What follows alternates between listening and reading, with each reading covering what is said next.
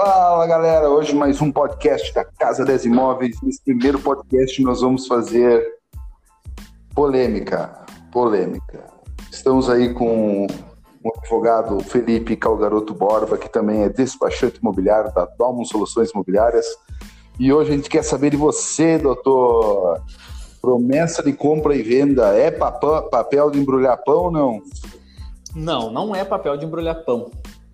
Depende e... do tamanho do Embora às vezes possa ser usado, mas via de regra não é não. ah, é? Não, desde que respeitado as algumas condições, ele já, já gera direitos uh, e faz com que essa compra e venda, essa doação, essa luta, seja qual o negócio jurídico for feito, ela, ela tenha validade, que ela tenha, desde que obedeça alguns aspectos legais. Aí. Certo. Felipe, e o que, que tu acha que tem que ter principalmente nessas promessas?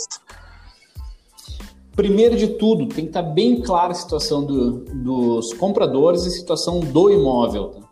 Uh, Para que o contrato tenha completa validade, tem que estar bem estipulado as condições de compra, a qualificação do, dos compradores e vendedores e, sobretudo, a situação do imóvel. Ele tem que, tem que ser um imóvel que esteja completamente livre, desembaraçado, para que ele possa é, efetivamente vir a ser vendido.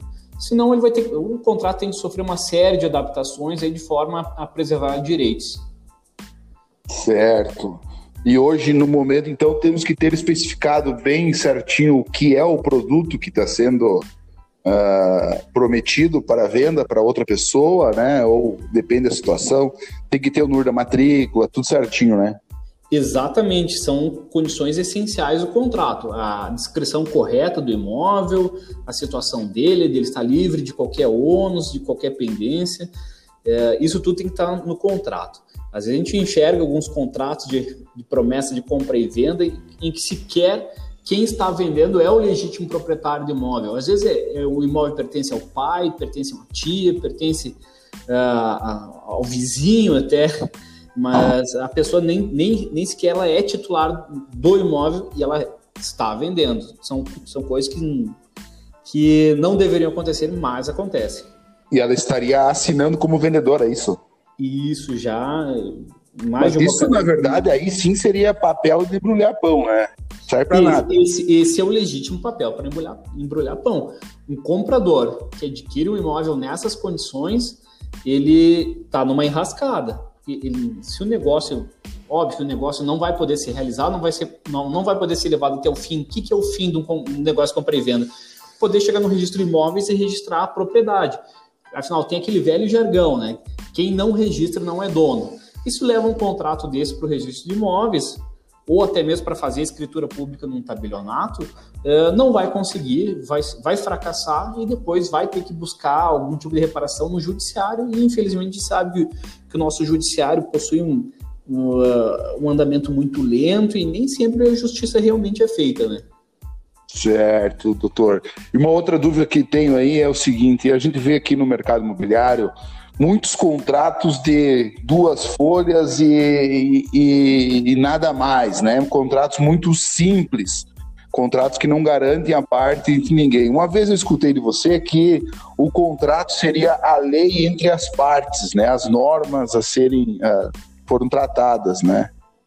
Perfeito. O contrato realmente ele é, é ele faz lei entre as partes.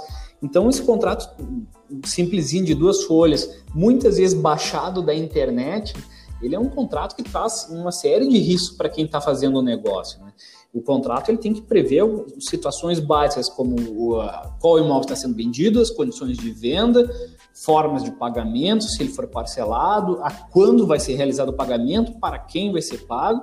Também tem que prever algumas situações de, de risco nem todo negócio que, que é iniciado, que é feito uma promessa com pré-venda, chega até o fim. Às vezes, por algum motivo, esse negócio vai ter que, é, vai, vai ter que ser desfeito, vai ter que ser rescindido, ou, ou, ou, acontece algum problema com o imóvel, ou os compradores não levantaram o dinheiro suficiente, alguma coisa acontece, e no contrato tem que ter a previsão de, do que acontece nesses casos.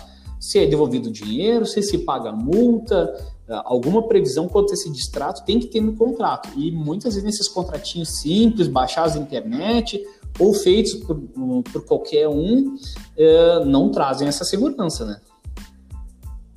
Certo, doutor.